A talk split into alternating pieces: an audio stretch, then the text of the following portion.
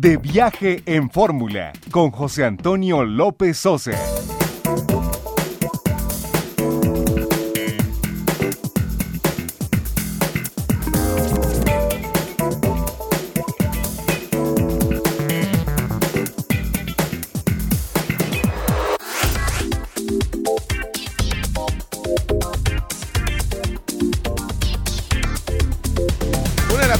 Tiempo del centro, bienvenidos a De Viaje en Fórmula. Estamos transmitiendo este domingo desde el Festival Internacional de Jazz de la Riviera Maya.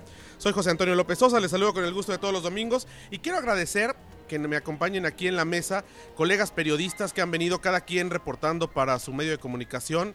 Y bueno, estamos aquí pues eh, siendo testigos de esta séptima edición del Festival Internacional de Jazz. Vamos por orden, como los tenemos aquí en la mesa. Marco Daniel Guzmán, de, bueno, Viaja Bonito, Reporte Lobby, gracias por estar con nosotros. Mi querido Pepe, un placer estar aquí contigo, como, no sé, yo creo que ya tenemos unos 5 o 6 años de cubrir el festival, ¿no? Más o menos. Padrísimo este festival. Tú un poco más, tú ya eres veterano bueno, yo como unos 10 años voy y vengo, pero la verdad es que siempre la paso súper bien. Muchas gracias por la invitación. Gracias. José Luis Candia, bueno, de la agencia Gaudeli y también que tienes colaboraciones en Radio Educación y en diferentes medios de comunicación. Gracias, Tocayo, por estar con nosotros. Tocayo, muchísimas gracias por compartir los micrófonos y compartir con toda esta gente que a través de los años con este festival nos hemos hecho amigos. Edgar Morales, el castor, bueno, un ícono en el periodismo turístico. Gracias por estar con nosotros. Gracias, hermano, y desde luego el agradecimiento, sobre todo en este gran escenario que significa este festival de jazz en la Riviera Maya. El agradecimiento a ti, mi querido Pepe Toño. Edgar Morales en México Travel Channel, que bueno, ahí tienes tu, tu, programa. Mario Ledesma, productor en Radio Educación. Mario, gracias y gracias por las facilidades para que podamos transmitir este programa a través de Grupo Fórmula. ¿Cómo estás? Muy bien, Pepe. Muchas gracias a ti por invitarme a este programa. Está increíble y en esta gama de, de colores musicales me encanta participar. Hace un momento me preguntaba Edgar cuando estábamos sentados escuchando este concierto en el que, en el que estamos si a mí me gustaba el jazz. Y bueno, conversamos un poco y les dejo la pregunta aquí en el aire, ¿no? Este es un festival de jazz. A ver quién quiere abrir la conversación en este sentido. Es un género que está ya olvidado, es un género que solamente tiene el nombre y el membrete, porque festivales como este y que sea uno de los más importantes del mundo hablan que, bueno, pues sí puede haber todavía algo, ¿no? Yo creo que hay público para todo, ¿no? Y el jazz mucho tiempo estuvo encasillado solamente en el cuarteto clásico de piano, cuerdas, eh, guitarra y a veces trombón, pero nos hemos dado cuenta con la evolución de este festival que pueden entrar muchísimos géneros y conviven muy bien y pueden ser un buen enganche para que la gente pueda escuchar muy buena música. No sé qué piensen ustedes. Edgar. Aquí no hay que olvidar que este festival nace también precisamente con la necesidad de atraer un público específico al destino turístico. Este, que sabemos que es mucho más pequeño, pero es una clase eh, de mayor reconocimiento y estructura musical. Entonces, a ese público es el que se quería traer a la Riviera Maya. Con ese es el que pensaron siempre y por el éxito que tenían otros eh, festivales turísticos, tanto en Canadá como en Europa. Y esto es lo que motivó. Yo sé que es un público mucho más pequeño, pero es el necesario, no era tanto como masivo lo que significaba traer un festival de este tipo. Marco, pues tú cómo has visto la evolución, además también en cuanto a los viajeros que vienen, tú estás más en contacto con la gente joven a través de tus colaboraciones y tus medios. Mira, yo he visto que el festival ha crecido muchísimo y atendiendo un poco a tu pregunta que decías si el jazz está en desuso o es un género que pues ya no tiene mucho que dar o algo así, dijiste, ¿no? Bueno, yo diría que no, si es de nicho y lo hemos visto en que el festival ha crecido en número, en fechas y en personajes que se han presentado aquí. Un David Sanborn, por ejemplo, un The Manhattan Transfer, un Yellow Jackets, en fin, Gino Vanelli, que lo vimos aquí. Grandes monstruos de la música, no solo del jazz, sino de estos ensambles que se hacen con rhythm and blues, música, este, digamos, de rock, fusión, en fin. La verdad es que yo siento que el jazz está más vivo que nunca es una música, digamos, difícil de decodificar para, lo voy a decir a lo mejor así como suena para las grandes masas. Es una música exquisita que necesita un tipo de audiencia específica para poderla consumir. Mario Ledesma, pues tú en Radio Educación también tienen una importante colaboración, no nada más en cuanto al jazz, sino en cuanto a diversos géneros musicales a través de sus frecuencias. ¿Qué opinión te merece todo este fenómeno? Es una, es una paleta de colores musical ¿no? Tenemos aquí en este festival durante todo este tiempo, 17 años, que se ha presentado presentaciones como Celso Piña, que el público levantó impresionante aquí la, su participación, se aprendió con su, con su presencia y creo que es lo que necesita el público, tener ese, tipo de artistas, esa gama de colores musical. Ahora, me parece que en este eh, escenario se mezcló el turismo con la música. Un festival de jazz, si hablamos de Montreal, hablabas, eh, Edgar, de los festivales en Europa, en Canadá, pues básicamente se crearon primero para precisamente preservar o difundir el esquema musical del jazz. Y en este caso fue con la doble intención. Por otro lado, el promocionar el destino turísticamente hablando. Y ha sido una sinergia, ¿no? ¿Cómo ves en la evolución de este festival? Aquí hay algo muy importante también que hay que mencionar, es la diferenciación que tiene. Este es un festival gratuito, con las grandes estrellas que triunfan en otros lados, llegan también aquí a este lugar. Nadie lo hace así, además con un escenario tan hermoso como es Playa del Carmen en Quintana Roo. Nadie puede superar este escenario. Y otra cosa, se han fijado mucho también en la producción, la misma que podemos observar en este gran escenario, un sonido que cualquier lugar cerrado envidiaría.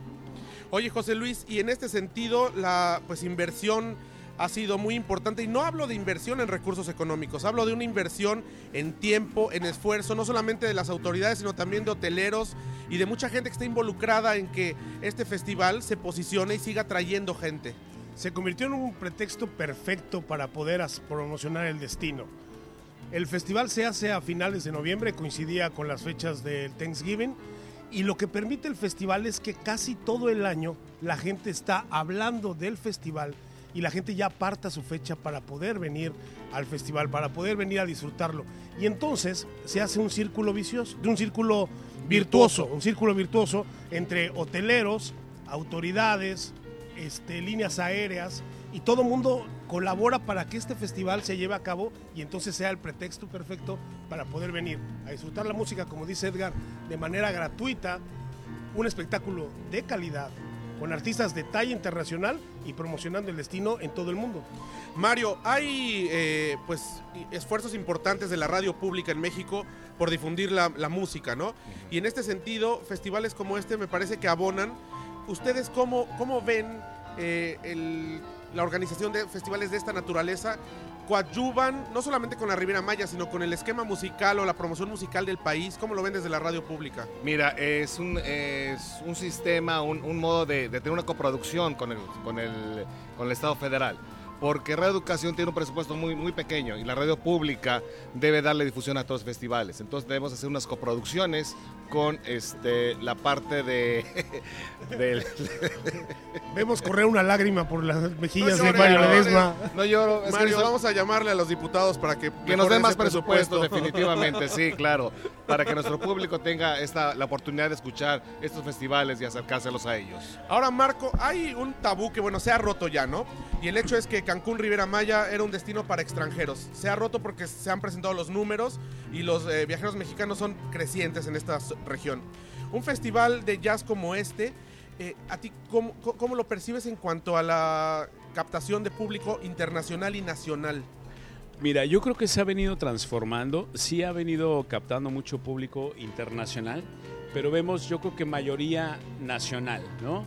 Lo comentaba el ingeniero Darío Flota en las conferencias con los músicos, que eh, empuja un 2%, ¿no? De hotelería, entonces, lo cual está muy bien porque así fue como se fue creado el festival. Para, el festival no es para que la Riviera Maya o para que el CPTQ organice eh, conciertos. El festival es para que la Riviera Maya y el CPTQ traigan visitantes, genere derrama y combatan un poco eh, la, la antes de entrar a la temporada fuerte del fin de año. Entonces, a tu pregunta, ha levantado los números con visitantes internacionales, por supuesto, y obviamente con muchos nacionales. De ahí yo creo que también el cartel, ¿no? Por ejemplo, te- tenemos un cartel con artistas internacionales, de pronto, como mencionaba el señor Ledesma, eh, un Celso Piña, Natalia Lafourcade, que hace que trae que vengan pues eh, lo- el público nacional. Entonces, yo creo que es un, es un evento redondo para atraer a estos turistas y que dejen su dinerito por acá, ¿no?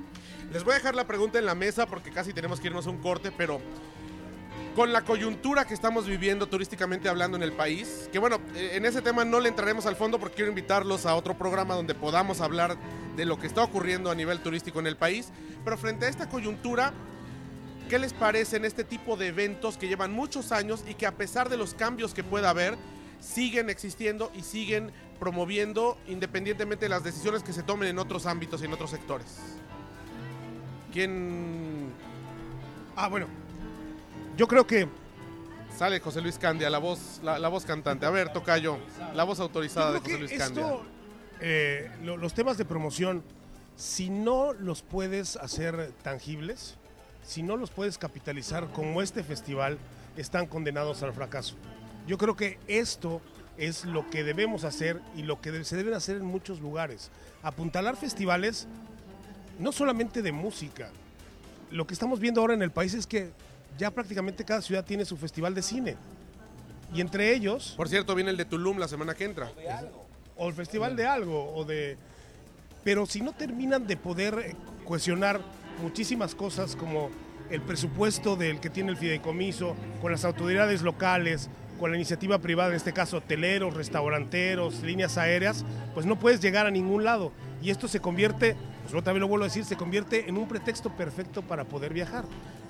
Creo que este es, el, este es uno de los caminos que se tendrían que explorar y se tendrían que, que explotar un poco más en el país. Déjenme hacer un corte y seguimos conversando. Mario Ledesma, Edgar Morales el Castor, José Luis Candia, Marco Daniel Guzmán. Seguimos desde la Riviera Maya transmitiendo de viaje en Fórmula. Volvemos.